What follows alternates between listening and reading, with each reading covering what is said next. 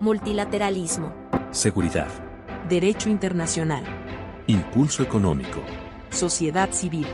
Vinculación empresarial. Derechos humanos. Equidad de género. Medio ambiente. Foros internacionales. Multilateralismo eficaz.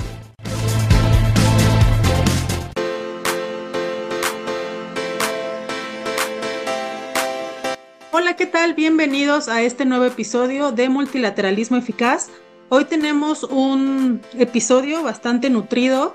Eh, tenemos a unas mujeres que nos estarán explicando sobre un programa dirigido a juventudes. Eh, pero primero quisiera que se presentaran y después entramos un poco más en materia. Alexis Galindo, gracias por estar también con nosotros hoy, que ya saben que es nuestro colega.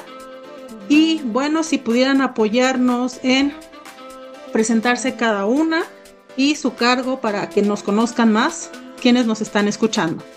Claro que sí, Itzel, y muchísimas gracias eh, por la invitación. Yo soy Camila Cepeda, directora general eh, para temas globales en la Secretaría de Relaciones Exteriores y funjo como jefa negociadora de cambio climático eh, para México. Aquí nos, nos acompañan del INPI, si se pudieran presentar.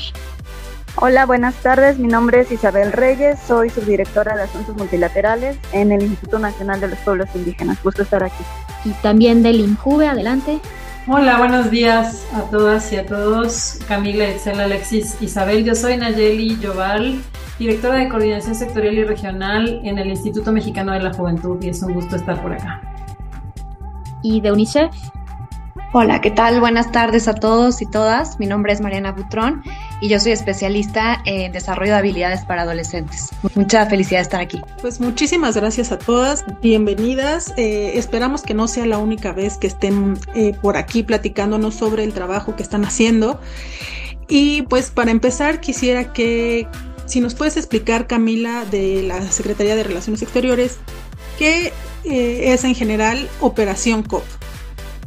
Claro que sí, fíjate que hace eh, tres años, eh, platicando con Climate Reality Project Latinoamérica, que es una organización eh, que apoya también a las juventudes, comentábamos que pues, había una necesidad de darles mucho más visibilidad y espacio eh, en las negociaciones, porque veíamos que últimamente se había puesto de moda, ¿no? Decir, sí, hay que incorporar a las juventudes y que estén presentes, pero muchas veces eh, era más una especie de tokenismo, ¿no? De, eh, miren que sí cumplimos y aquí están, pero tenían un rol menor de tomar notas, de acompañar, pero no realmente de estar hablando en las mesas donde se toman las decisiones, ¿no? Entonces, pues si hablamos de, esta necesidad que para que eso sucediera, se tenía que crear y fortalecer las capacidades, porque no es tarea sencilla simplemente eh, ponerte a negociar con personas que llevan décadas en estos temas, ¿no? Y de ahí surge la idea eh, de crear este proyecto que se llama ahora Operación COP, eh, Juventudes Embajadoras por el Clima, que ya estamos en la tercera edición, pero bueno, el objetivo es poder dar eh, capacitación en temas eh, especializados, tanto de diplomacia ambiental eh, como de cambio climático, como específicamente los temas que se discuten en este gran foro que se llama la COP, que es las conferencias de las partes de cambio climático, donde estamos todos los países discutiendo la regulación para cómo hacer frente al cambio climático, cómo mitigar, adaptarnos y, pues, reducir nuestra huella de carbono. Entonces, eh, pues en ese sentido eh, estuvimos planteando en eh, desarrollar un, programa formal de varios meses de una currícula muy intensa y después seleccionar a algunas personas que tuvieran pues estas ya habilidades y que veamos que tuvieran el potencial para que acompañaran a la delegación mexicana a negociar ya en temas específicos en la COP. Y bueno, así ya, de ahí surge la idea, ya estamos ahora en esta tercera edición. La verdad es que suena muy interesante. Estuvimos en la pasada presentación en la conferencia de prensa y la verdad es que se nos hace una idea muy buena y creo que ya me contestaste un poco de cómo surgió esta idea. Pero ahora también quisiera preguntarte, Camila, ¿cómo es que se logra esta cooperación con todas estas instituciones que tenemos ahorita aquí con nosotros eh, para lograr fortalecer este, este programa? Claro que sí, pues vemos eh, la necesidad de, eh, apoyarnos de las distintas instituciones del gobierno federal para poder hacerle mayor eco y además darle pues la fortaleza que requiere. ¿no? En, México tenemos un Instituto Mexicano de la Juventud que ya tienen pues, muchísima experiencia en acercarse eh, a comunidades eh, universitarias, en darle una plataforma, no solo en el espacio de cambio climático, pero en muchos temas, ya del INJUVE nos podrán platicar más, pero bueno, contar con su, apoyo y, su, y sus redes era para nosotros de, vital importancia. Y también eh, con el Instituto Nacional de Pueblos Indígenas nos interesaba muchísimo poder tener también representación que no siempre es, sencillo porque eh, no necesariamente tienen conocimiento de estas convocatorias, pero asegurar que hubiera representantes de comunidades indígenas y eh, de comunidades afromexicanas, ¿no? porque son eh, poblaciones que son altamente vulnerables al cambio climático y que tienen necesidades específicas y por ello también que pudiera haber juventudes con, con esta eh, ascendencia eh, era, era para nosotras muy relevante y pues otra vez las redes que tiene el Instituto Nacional de Pueblos Indígenas eh, fue muy interesante poder nutrir la convocatoria gracias a su experiencia. por otra parte, comentarte que nuestra escuela de, diplomacia, el Instituto Matea Romero, también se ha unido a la, a la organización para darle eh, esta currícula formal y el entrenamiento que eh, reciben también pues las personas que eh, entran al servicio exterior mexicano, que también tuvieran pues estas clases de, diplomacia y un, panorama geopolítico que se requiere ciertamente para cualquier tipo de negociación, incluyendo en cambio climático. Entonces hemos sumado a esta instancia y UNICEF que tiene una labor constante de eh, fortalecer las, eh, eh, los derechos y las necesidades de, las infancias y de las juventudes. Entonces, pues este organismo de Naciones Unidas también ha sido un gran aliado. Y bueno, además de estas instituciones convocantes, decir que justo en las capacitaciones hemos sumado a toda la Administración Pública Federal, ¿no? Tenemos a especialistas de la Secretaría de Medio Ambiente y Recursos Naturales, de Agricultura, de Hacienda, digamos, de los distintos temas a discutirse eh, hemos sumado a personas eh, que se dedican a esos temas y que son especialistas y que pueden nutrir. Entonces, esto es un esfuerzo junto con el Climate Reality Project de Latinoamérica de muchas instituciones para darle eh, pues toda la interés a un programa del cual estamos muy orgullosos. Qué padre que sí estemos, digamos, como fortaleciendo este, este programa con diferentes instituciones. Y justo quisiera preguntarles a INCUBE, INPI, eh, UNICEF, a Nayeli, Isabel y Mariana, ¿cuál es el papel que están jugando ustedes? ¿Cómo lo ven desde sus instituciones? ¿Cómo ha sido esta labor? Si puedes empezar, eh, Nayeli. Sí, claro, Excel. Eh, pues yo creo que lo más relevante es que para el Instituto Mexicano de la Juventud la participación de personas jóvenes en los distintos espacios eh, que se tienen de toma de decisión es clave. Y en ese sentido, para nosotros impulsar eh, Operación COP no solo representaba la oportunidad de entrarle a temas como el cambio climático, que eh, pues creo que es más que urgente atender, sino también de involucrarnos en un proceso en donde no solo se garantiza la participación de las personas jóvenes en los espacios, sino que se da un acompañamiento increíble. Cabe mencionar que eh, el instituto tiene ya una iniciativa desde hace varios años que se llama Delegados Juveniles eh, y que atienden fundamentalmente la Asamblea General de Naciones Unidas. Y para nosotros era muy relevante que este tipo de espacios se amplíen, pero sobre todo se mejoren, se potencialicen, porque finalmente lo que buscamos no es solo que las y los jóvenes estén ahí, sino que sean escuchados y que tengan todas las herramientas y habilidades para poder tener una participación efectiva. En ese sentido, Operación COP realmente eh, pues cumple ahora sí que con la iniciativa ideal, ¿no? Porque pues no solo se hace este proceso de capacitación, no solo están siendo parte de la delegación, sino también están participando en las negociaciones a propósito de la experiencia que ya tienen, pero también a propósito de todo el acompañamiento que la serie de instancias que estamos participando en esta iniciativa eh, pues proveen, ¿no? Porque creo que Otra de las cosas muy interesantes de esto es que la perspectiva a partir de la cual se desarrolla toda la capacitación es una perspectiva holística, integral, que va desde trabajar enfáticamente los temas específicos de cambio climático y lo que implican las negociaciones y los espacios intergubernamentales, pero también involucra toda la perspectiva eh, de juventudes, de género, el trabajo que se hace en materia de derechos humanos y cómo el gobierno de México está trabajando a propósito de estos enfoques y de estas perspectivas en un tema como el cambio climático. Entonces, eh, pues el proceso, como decía, es muy eh, holístico y permite que varias instancias estemos involucradas, pero sobre todo logra que esta iniciativa del INCUBE de promover la participación de jóvenes en espacios intergubernamentales de toma de decisión se haga de una manera eh, pues efectiva ¿no? y que tenga realmente un sustento y un contenido. Entonces, por ahí es que nosotras eh, nos entusiasmamos en involucrarnos en la iniciativa y creo que también otra de las cosas que para nosotros es relevante es que esta iniciativa llegue a todas las personas jóvenes posibles. Eh, hay como una especie de mito, diría yo, de que estos espacios intergubernamentales eh, están limitados a cierto tipo de perfil de personas jóvenes, ¿no? En donde pues necesitas forzosamente hablar inglés, estar súper involucrado en temas de multilateralismo y, y, otras cosas que en efecto son importantes, pero que justo esta convocatoria nos ha permitido también llevar, como ya decía Camila, hacia otras personas jóvenes eh, estos, estas oportunidades, ¿no? Personas jóvenes que además tienen experiencia en, en, en, temas y que lo único que requieren de pronto pues es esta, esta parte del acompañamiento en la diplomacia o en algunos eh, temas que son más complejos, ¿no? Entonces, pues para nosotros es muy relevante que cada vez se abran más oportunidades, que cada vez sea más inclusiva la participación y que sobre todo se desmitifique eh, el tema del multilateralismo y que llegue a más personas, ¿no? Y que además se haga de una manera pues yo creo que pues clara, amigable, donde pues todos podamos entender de qué se trata, ¿no? Entonces creo que Operación COP lo logra.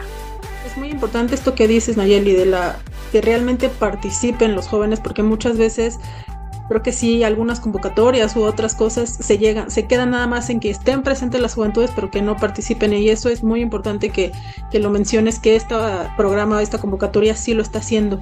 Eh, Isabel, si nos puedes platicar también desde el INPI qué, qué es lo que pasa por ahí. Sí, muchas gracias. Eh, pues para el Instituto Nacional de los Pueblos Indígenas es importante justo incluir a las juventudes indígenas y afromexicanas en los procesos internacionales. Eh, reconociéndolos como sujetos de derecho es importante facilitar y promover espacios, espacios de diálogo a nivel nacional, pero también estos espacios a nivel internacional para que puedan abordar los desafíos que enfrentan.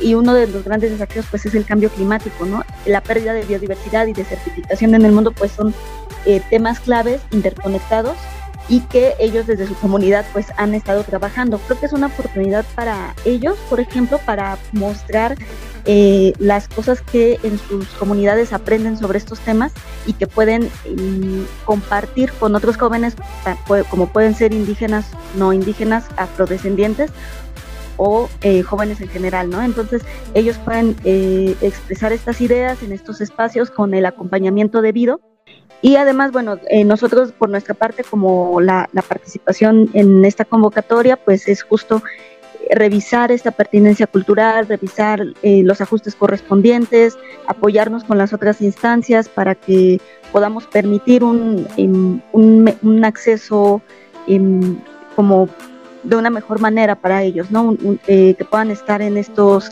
en estos espacios y puedan compartir no solamente las experiencias que tengan como estudiantes eh, o como trabajo eh, comunitario, sino en otras redes en de las que ellos ya a veces ya son parte, porque como bien dicen, ya eh, algunos ya traen experiencia.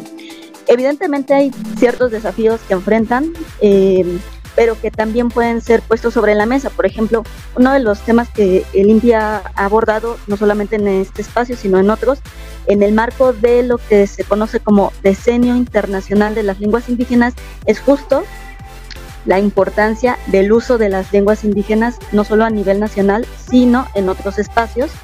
Eh, y que es muy importante porque también es eh, vital que como delegación mexicana se establezca esta ruta de que estos espacios puedan ser más democráticos, hablando, por ejemplo, en las lenguas. Ya no estamos hablando solo en la lengua eh, que es el inglés, el idioma en el que se manejan más las negociaciones. Ya no estamos hablando que sean idiomas oficiales, sino que también se abra a las lenguas eh, de pueblos indígenas.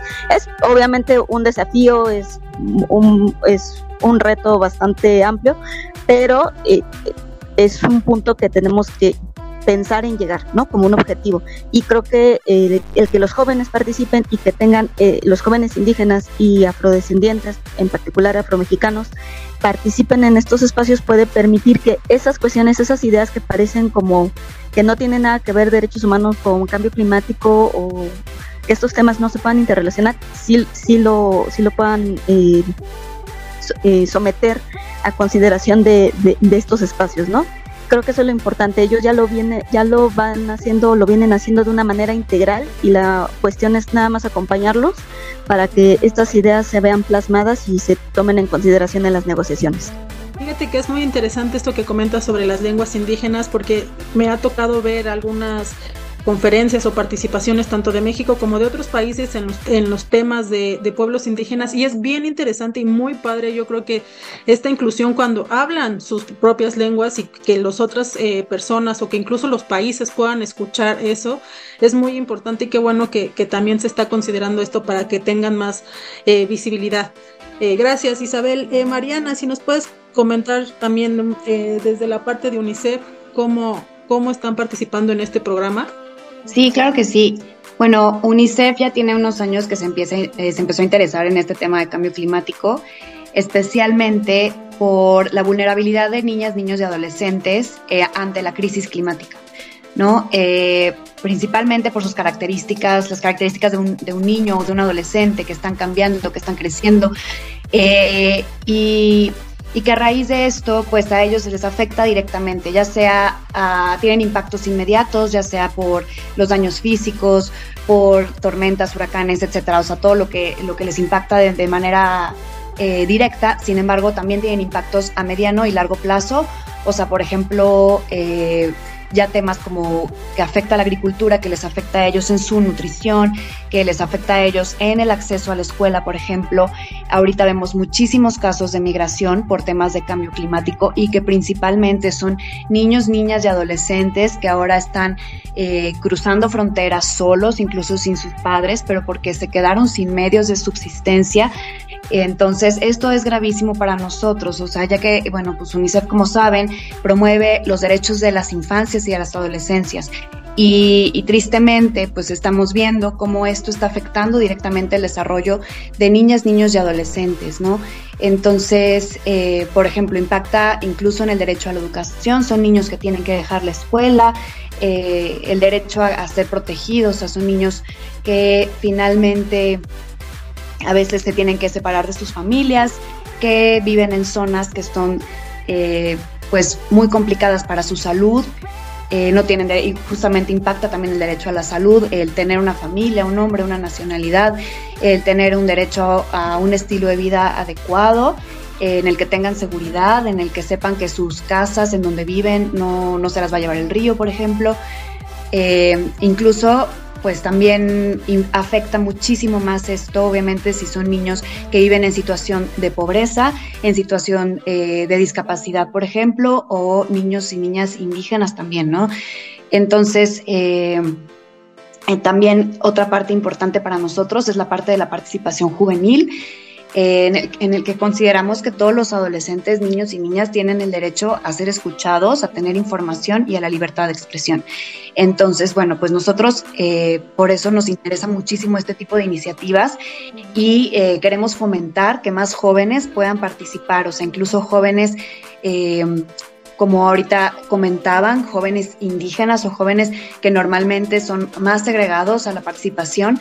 Nosotros justamente lo que queremos es que sea eh, que haya más participación juvenil y especialmente que hablen sobre sus derechos, ¿sabes? O sea, que, que, que no simplemente sea por un tema de eh, de que los estamos llevando los adultos, ¿no? Sino que ellos mismos se interesen en estos temas que les afectan directamente a ellos y que propongan soluciones que me parece extraordinarias, ¿no? O sea, he, visto cómo estos chicos y chicas hablan, cómo se desenvuelven, cómo ellos pueden hablar de manera técnica sobre el problema de cambio climático y eh, es impresionante, ¿no? O sea, creo que debemos de fomentar justamente esto, que más veces eh, podamos escuchar sus voces y podamos fomentar que eh, estos espacios de participación justamente como la COP.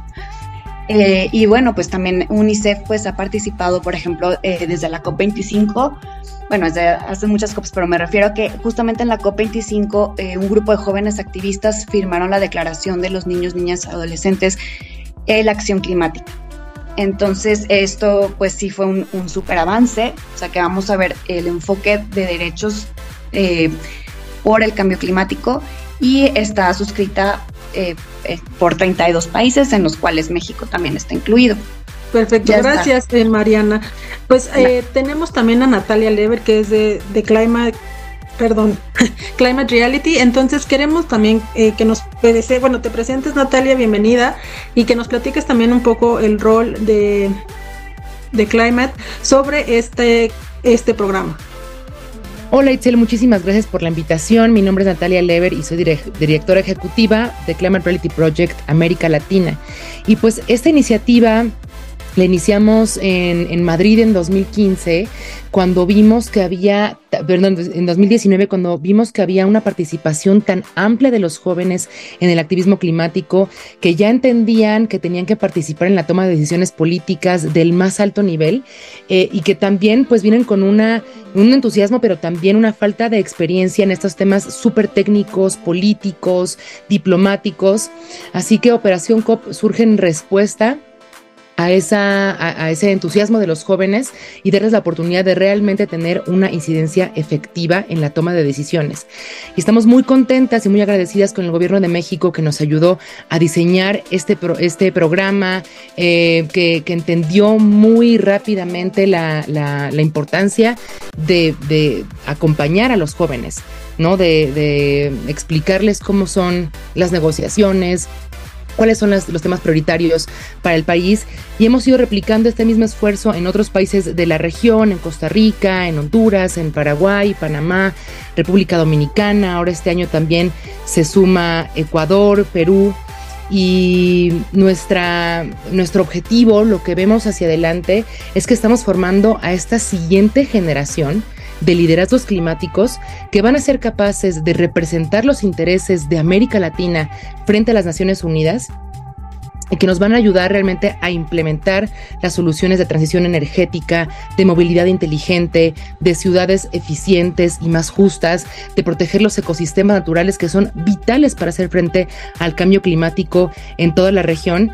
Eh, pero para ello necesitamos el compromiso de gobiernos como el gobierno de México de darles el tiempo a los jóvenes, de darles la confianza de trabajar eh, representando a su país, representando a su generación, porque bueno, ya lo decía, lo dice el último reporte del IPCC, las personas que nacieron a partir de, del 2018 pues están viviendo una realidad completamente diferente a la que han vivido ningún ser humano que ha pisado la Tierra. Entonces Operación COP se convierte en este espacio de, de, opinión real en donde los jóvenes están trabajando de mano a mano con los gobiernos y de, una formación muy robusta que les va a permitir en unos años estar frente a las negociaciones y, realmente avanzar en, en, las soluciones que necesitamos ver en América Latina.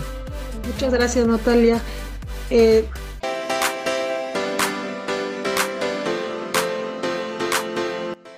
ya conociendo un poco más de lo que nos cada una de estas instituciones hace, ¿cuáles creen, eh, desde su perspectiva, cuál creen que ha sido el reto más importante en, esta, en este programa, ya sea de convocatoria, de establecer los temas, de cómo lograr llegar a los jóvenes? ¿Cuál, cuál sería? Si, ahora sí que si gustamos, eh, si gustan empezamos por Natalia, ahora sí que de atrás para adelante. Bueno, pues el reto es que es un programa, bueno, pues desde, desde mi punto de vista, que es un programa que no podemos ofrecer a tantos jóvenes, ¿no? Eh, acá lo que queremos lograr es que los poquitos que van vayan súper, súper bien preparados y, y que es una experiencia nueva. Eh, los jóvenes están viviendo un reto que, que, acá nos lo dirán las demás compañeras, que todos los negociadores y negociadoras que han estado en estos espacios eh, um, internacionales han vivido.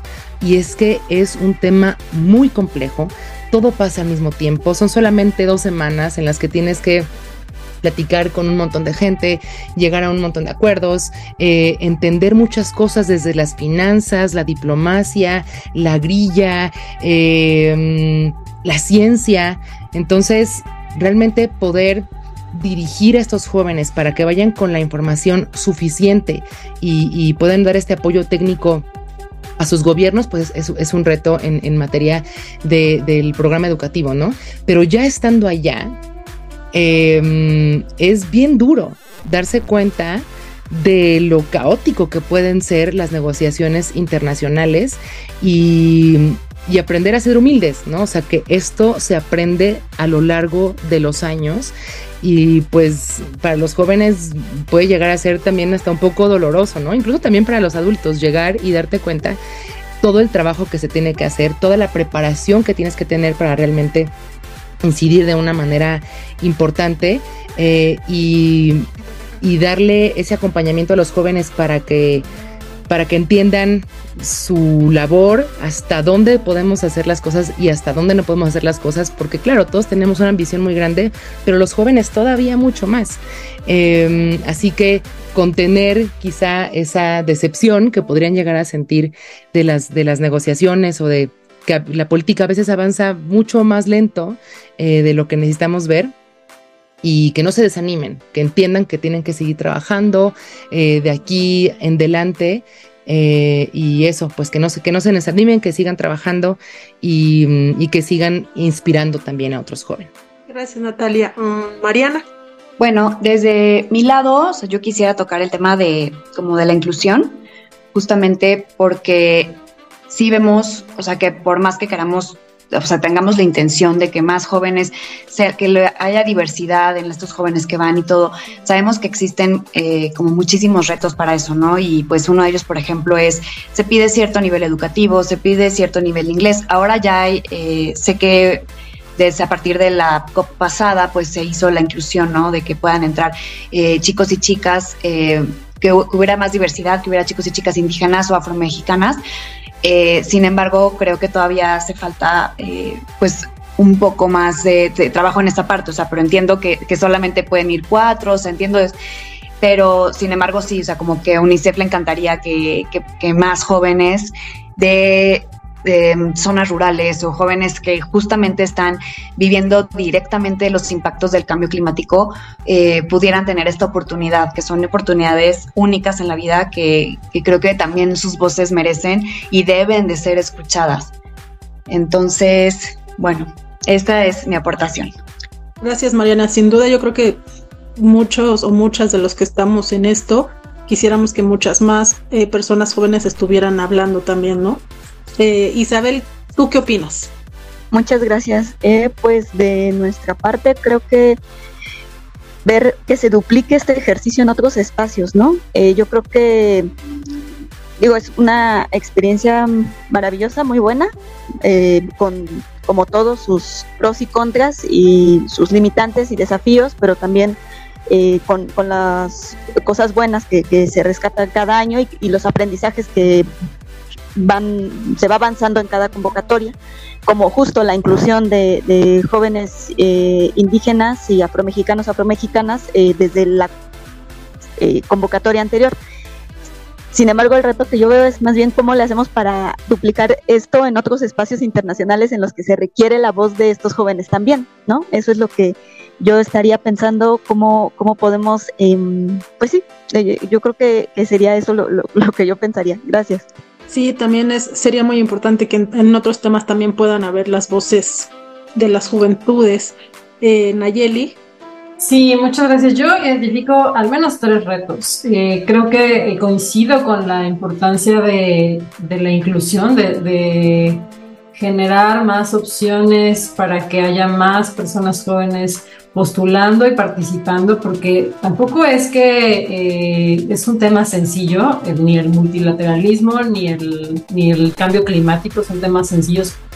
y entonces pues tampoco es que tenemos masas aplicando al, a la convocatoria, ¿no? Entonces creo que aunque puede ser todo un reto la parte de la selección y el tener que llevar solo a cuatro jóvenes o hombres y mujeres eh, en esta, a este espacio, pues creo que sí necesitamos más y más eh, personas jóvenes interesadas y eso implica también amplificar ¿no? el, el, por qué estos espacios son importantes, mucho vinculado también a lo que decía Natalia, ¿no? De pronto hay también una especie de desencanto de los espacios eh, intergubernamentales de Naciones Unidas en donde no se tiene muy claro pues para qué, si vale la pena ir, ¿no? O sea, como que justo a veces son negociaciones duras, a veces son negociaciones que no llegan a muy buen puerto, pero yo creo que conforme vayamos acercando la información de la importancia que tienen estos espacios y de que los avances que se logran, aunque son pocos, son sustantivos y sobre todo son necesarios e indispensables en temas como el cambio climático, pues creo que podamos ir eh, pues motivando a que más personas jóvenes se involucren.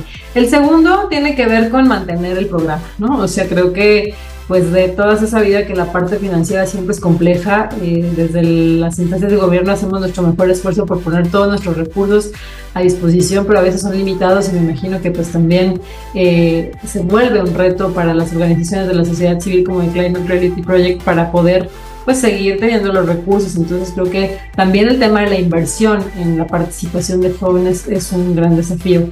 Y el tercero me parece que es quizá de los más complejos y que no solo están en este espacio, sino en los distintos espacios en donde se da la participación de personas jóvenes, es todo el tema del adultocentrismo, ¿no?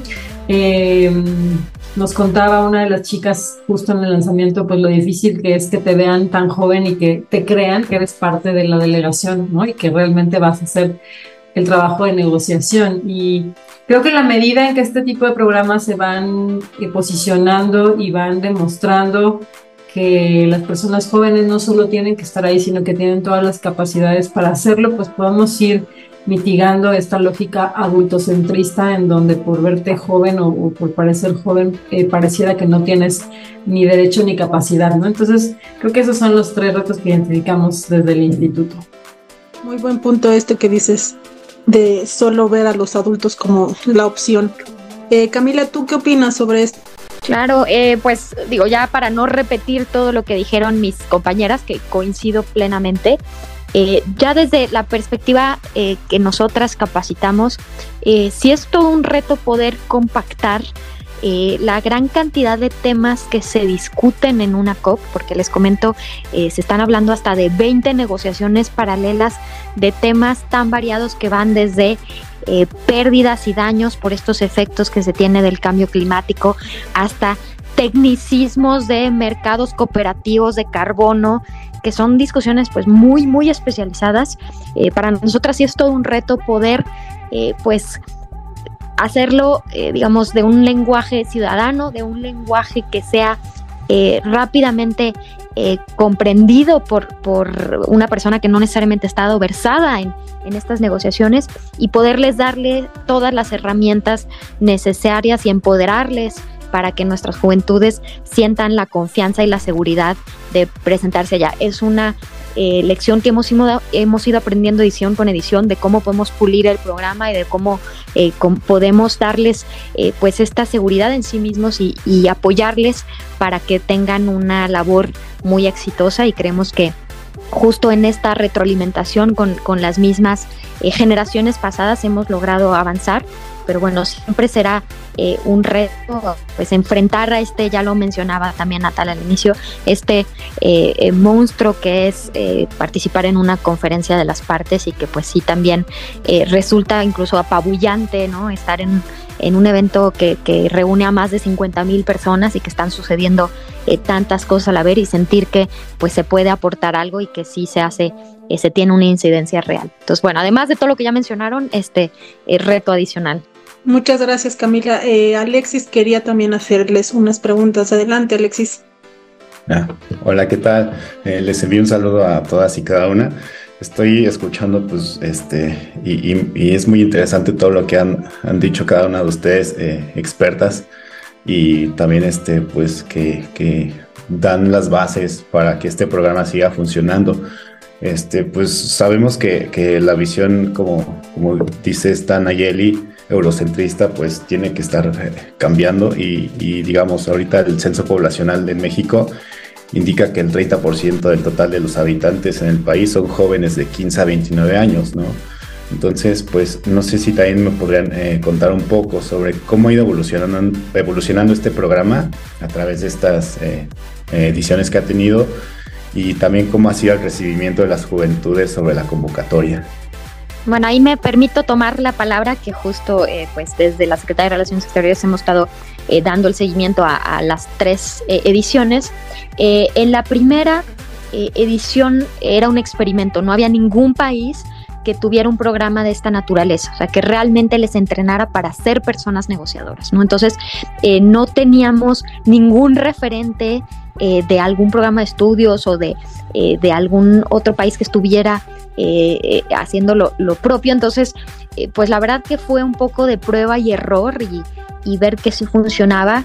Y sobre la marcha nos, nos, dimos cuenta, ya con la experiencia de las primeras cuatro, primeras cuatro seleccionadas que nos acompañaron a la COP, que nos faltó muchísimo más tiempo ya de tutorías especializadas con las que resultan seleccionadas para ir a la COP, que se requería darles mayores herramientas, ya no solo de los temas per se, sino de habilidades eh, de negociación, de tips, de, cómo relacionarse con otras personas, también de eh, más referentes geopolíticos de los grupos eh, que se van gestando al interior de las negociaciones. Entonces nos permitió pues adelantar para el siguiente año la convocatoria y darle también mucho más espacio para luego de manera personal atender eh, a cada una de las que nos iban a estar acompañando. También, justo de la primera edición, nos dimos cuenta eh, pues que el, el, tema del inglés era una gran barrera y que eso en la primera convocatoria habíamos visto pues que eh, sí dejaba de fuera muchas personas que podían aportar mucho pero que pues no tenían esa, esa habilidad y que es muy difícil en tres meses poderle dar a alguien el, nivel de inglés. Entonces, eh, abrimos eh, para también tener esta representación de comunidades indígenas y afroamericanas y entonces para la segunda edición ya invitamos al Instituto Nacional de Pueblos Indígenas y eh, estamos asegurando que al menos una persona que tenga esa ascendencia nos acompañe y que estamos allá de nuestro lado acompañando para que el tema del inglés pues no sea eh, una barrera que le prohíba ¿no? acceder a estos, a estos foros. Em, y en esta tercera edición, eh, otra vez volvimos a adelantar la convocatoria para todavía dar más tiempo a las capacitaciones, para también integrarles más. Eh, ahí les podrá platicar un poco a más detalle Natalia, de también generar estas redes eh, no solo en México, sino en América Latina, porque vimos que también, eh, pues para ellas es muy valioso esta experiencia de conocer lo que otras juventudes en el mundo están experimentando, lo que otros eh, países están haciendo para garantizar esas voces, entonces también generar mayores alianzas a nivel regional. Entonces, ese ha sido un poco el aprendizaje que hemos tenido en estos tres años, porque creo que Natalia también podría ahí complementar con, con su visión. Muchísimas gracias, Camila. Creo que esto que dijiste es súper importante. Invitar a las instituciones que ya trabajan con jóvenes eh, afro e indígenas en la región ha sido vital, eh, porque de alguna manera pues no hay tanta integración de estas poblaciones que son tan, tan relevantes para la discusión climática, por un lado por su vulnerabilidad, pero también por la sabiduría que pueden traer a la mesa eh, a, la, a, la, hora de tomar decisiones y de ampliar la visión de los países.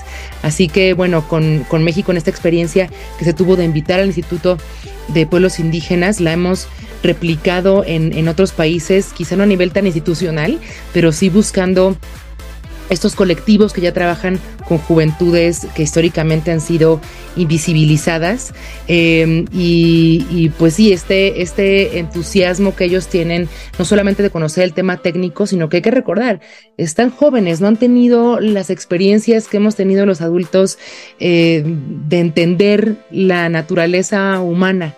Em, y, y, la naturaleza humana desde la política y desde espacios políticos tan complicados. Entonces, este año también estamos incluyendo a la Universidad de, Harvard, que que hizo un, un, curso específicamente para Operación COP, en donde los jóvenes de toda la región, que los 10 países que van a estar participando de esta tercera edición, para que aprendan a negociar, ¿no? ¿Qué, es, ¿Quién es el que está enfrente? Aprender a ver a la otra persona como un ser humano, aprender a hablarle desde, los intereses que tiene eh, y que ellos también se sientan seguros a la hora de estar negociando.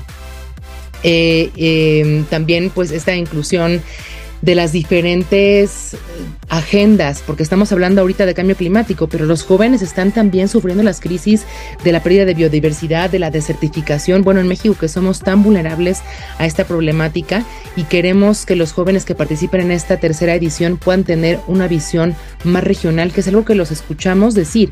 Allá en, en, en Egipto se encontraron y ellos tienen muchísimas ganas de trabajar en conjunto y sabemos que la colaboración es uno de los elementos clave para avanzar en la acción climática. Ya tenemos las tecnologías, ya son costo eficientes, ya tenemos la ciencia que nos dice hacia dónde tenemos que ir y ahora lo que nos falta es esa articulación y los jóvenes vienen frescos y con todas las ganas de articularse con personas de, la región que ahorita son jóvenes, pero en unos años serán los adultos que están tomando las decisiones y creemos que este programa Operación COP eh, nos va, yo creo que vamos a ver mucha más colaboración entre los países de América Latina en materia de cambio climático gracias a, estos esfuerzos.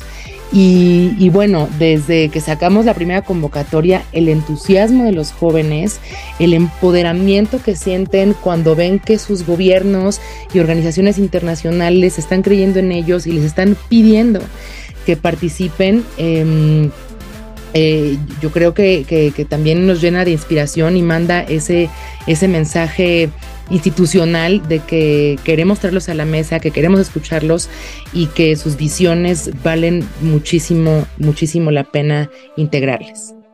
Qué padre que, justamente ustedes comentes esto que, que, llena de inspiración, ¿no? Incluso yo creo como funcionarios públicos o a veces como eh, eh, en general, ¿no? Como personas que estamos al servicio de la gente, eh, estar escuchando a las personas más jóvenes, las visiones, sus metas, es bastante inspirador y justo pues ya estamos llegando un poco al final de este episodio, pero me gustaría de una manera más personal que nos contaron alguna anécdota en los procesos de estas, eh, de, de, estas convocatorias que hayan vivido ustedes con los jóvenes o ustedes entre ustedes o ustedes con su equipo de trabajo, que les haya dejado como un buen sabor de boca y que tengan como justo esta inspiración para seguir en, eh, impulsando este tipo de convocatorias y que pues llegue a cada vez más a, más jóvenes, ¿no? Eh, si quieren podemos empezar por Mariana.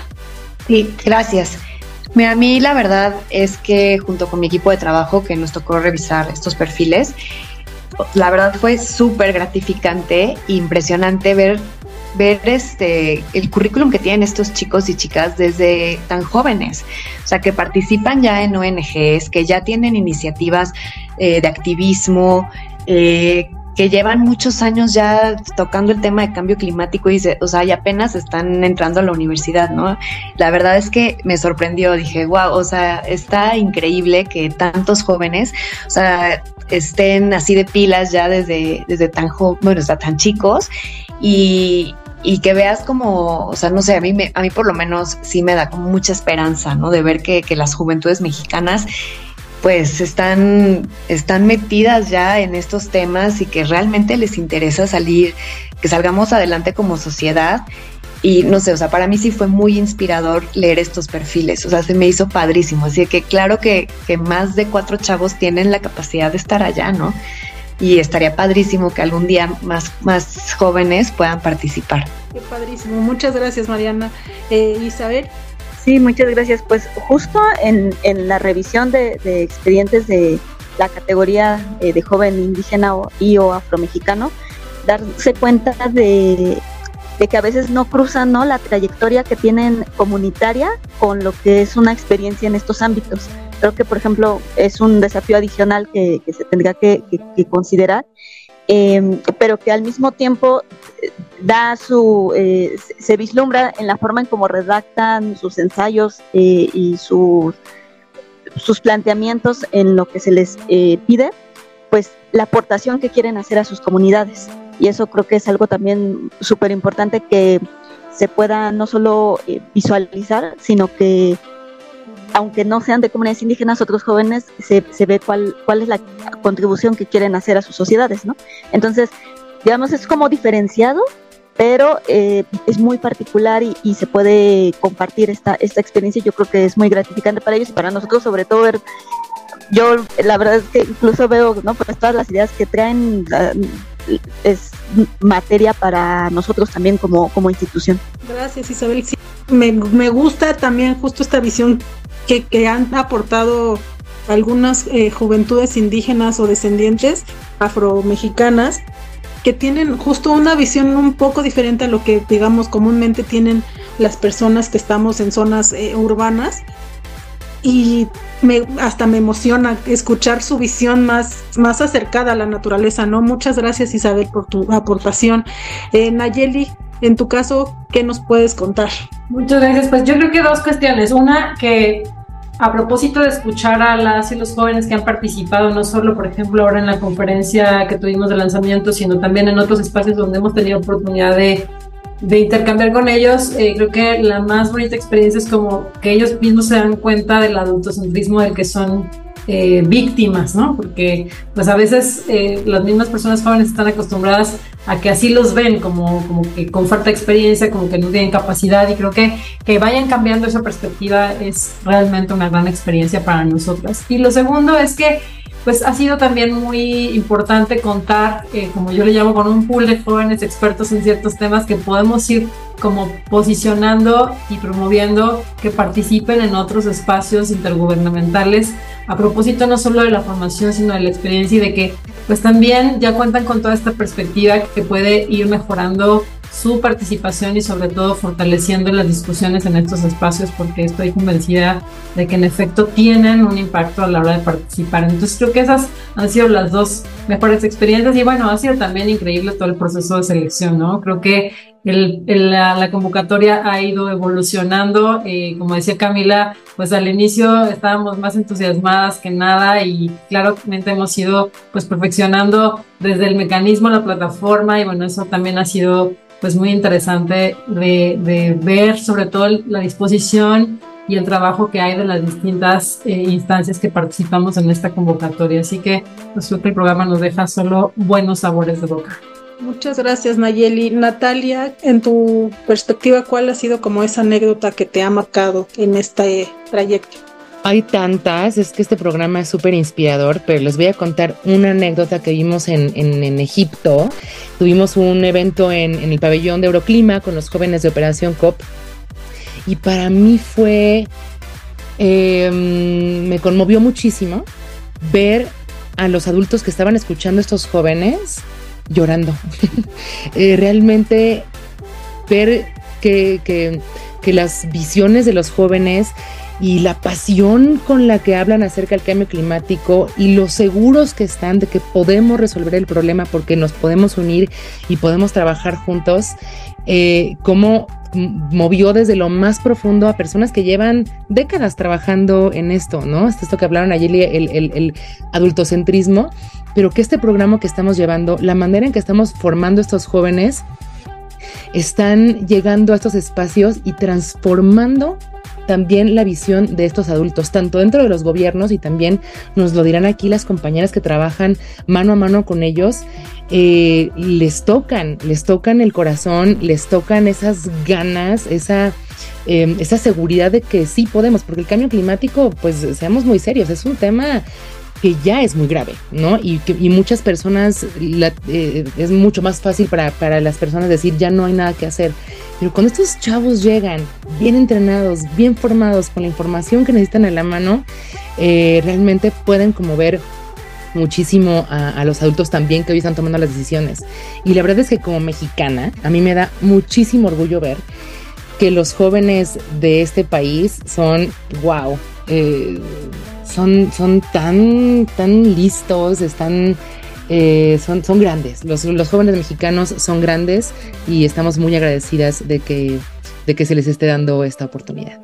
Déjenme confesarles que con todo esto que están platicando ya hasta se me puso la piel chinita de la emoción de pensar en la experiencia que están viviendo las jóvenes y los jóvenes de México en, sobre en las COPs, ¿no? Que me imagino es, es de ser algo de cierta manera abrumador, pero lleno de aprendizaje, de cosas. Qué padre. Y pues Camila, cuéntanos eh, tu experiencia, tu anécdota. Uf, digo, a mí me va a ser más difícil sumarlo a una sola anécdota porque a, a mí me toca uno, darles todas las capacitaciones, estar acompañándoles, eh, dar las eh, tutorías especializadas. Yo personalmente trabajo con cada una de las eh, juventudes que quedan seleccionadas eh, por varios meses y además me las llevo a, las COPs correspondientes y soy como mamá gallina, entonces ahí ando detrás de ellos y llevándolos y demás. Entonces hay una sinfín de experiencias muy emotivas. me permito darles un par. ¿no? Justo en, en en la recta final de las negociaciones eh, se suele llamar, ya está el, las, el segmento de alto nivel y suelen llamar a consultas ministeriales, entonces mandan llamar a las regiones con puros jefes eh, de, de, delegación y ministros, ¿no? secretarios de Estado. Eh, y en el caso de México, nosotros en nuestro grupo encabezamos el tema de pérdidas de daños y mis negociadoras jóvenes eh, eran quienes encabezaban las negociaciones. Entonces les dije, vénganse, acompáñenme a hablar con los ministros. Me dijo, no, oye, no, pero son las consultas de alto nivel. Dije, no, no importa, ustedes vénganse. Entonces llegamos a la sala y es una sala cerrada, pequeña, con puros eh, personas nivel ministerial, ¿no? Y mis dos, y mis dos chicas jóvenes. Entonces empezamos a hablar y en lugar de, tomar la palabra yo dije, no, pues van ustedes, ahora sí que, a ver, ustedes han estado abogando por esos temas, van. No, voltearon a ver nerviosas y dije, no, van, ustedes, bueno, ya, ya se saben lo que tienen que decir, vayan y díganles a estos adultos, ¿no? Lo que tienen que hacer.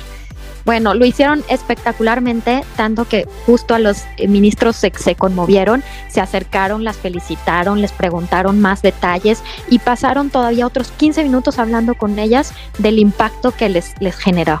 Entonces ese fue, eh, pues la verdad, un, una eh, muestra de cómo sí eh, pueden tener una incidencia real y aún más, siguiente anécdota, una de, las em, de la segunda edición eh, también quería meter en, una de las resoluciones un concepto de equidad intergeneracional. Y yo dije, pues vas, tú empuja y aunque nadie te apoye, tú sigue y sigue. Bueno, y al final de, de las negociaciones logró insertar texto que ella propuso. Entonces, ver reflejado en un documento de Naciones Unidas que se acordó por todos los países y que después eso se traduce eh, en, en, proyectos de acción climática que, que refleje pues esta importancia de la equidad intergeneracional es logro de nuestras juventudes, ¿no? Entonces, pues sí es, es muy emocionante poder ver eso y poder ver además la transformación desde que les estamos capacitando hasta cuando ya están eh, completamente empoderados y, y, allá presentando a nombre de México es, es muy bonito. Así que qué nervios y qué emoción al mismo tiempo de que esta chica pudo lograr meter este texto de su, ahora sí que desde su corazoncito.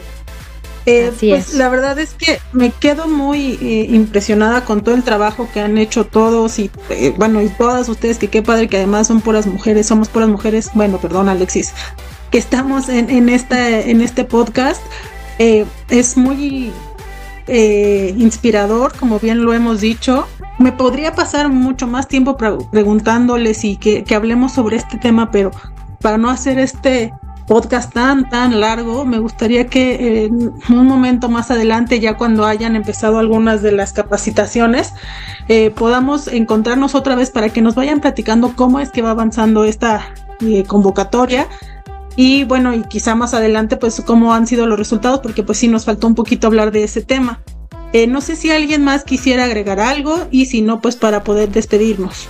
No, pues con todo gusto les seguimos informando cómo vamos y, también pues más adelante eh, ya conocer quiénes estarán integrando las juventudes. Por lo pronto que nos ayuden a difundir esta convocatoria, está eh, abierta todo el próximo mes eh, hasta el 17 de abril. Entonces, pues que, inviten a que se inscriban. Están todas disponibles en nuestras redes y particularmente la plataforma está hospedada en el INJUVE.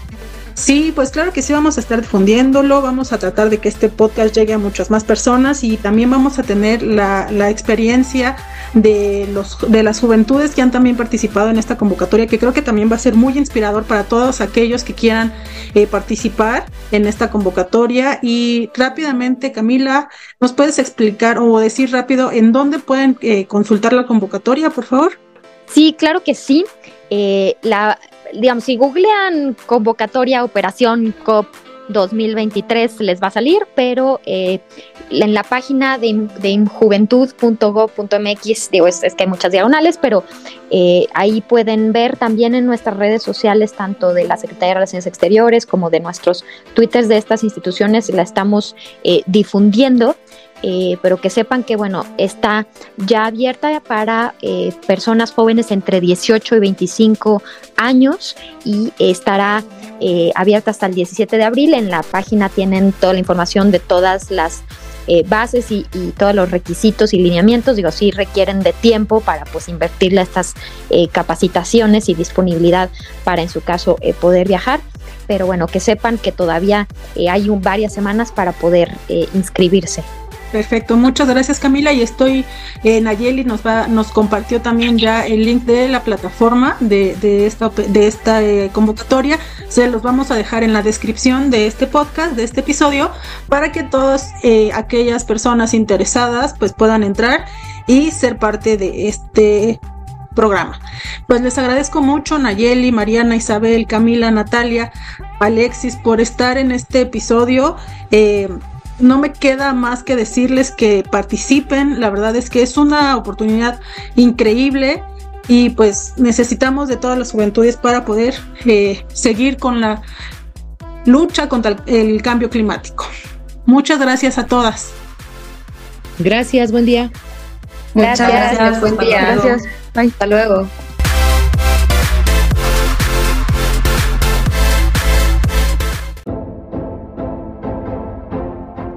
Multilateralismo. Seguridad. Derecho internacional. Impulso económico. Sociedad civil. Vinculación empresarial. Derechos humanos. Equidad de género. Medio ambiente. Foros internacionales. Multilateralismo eficaz.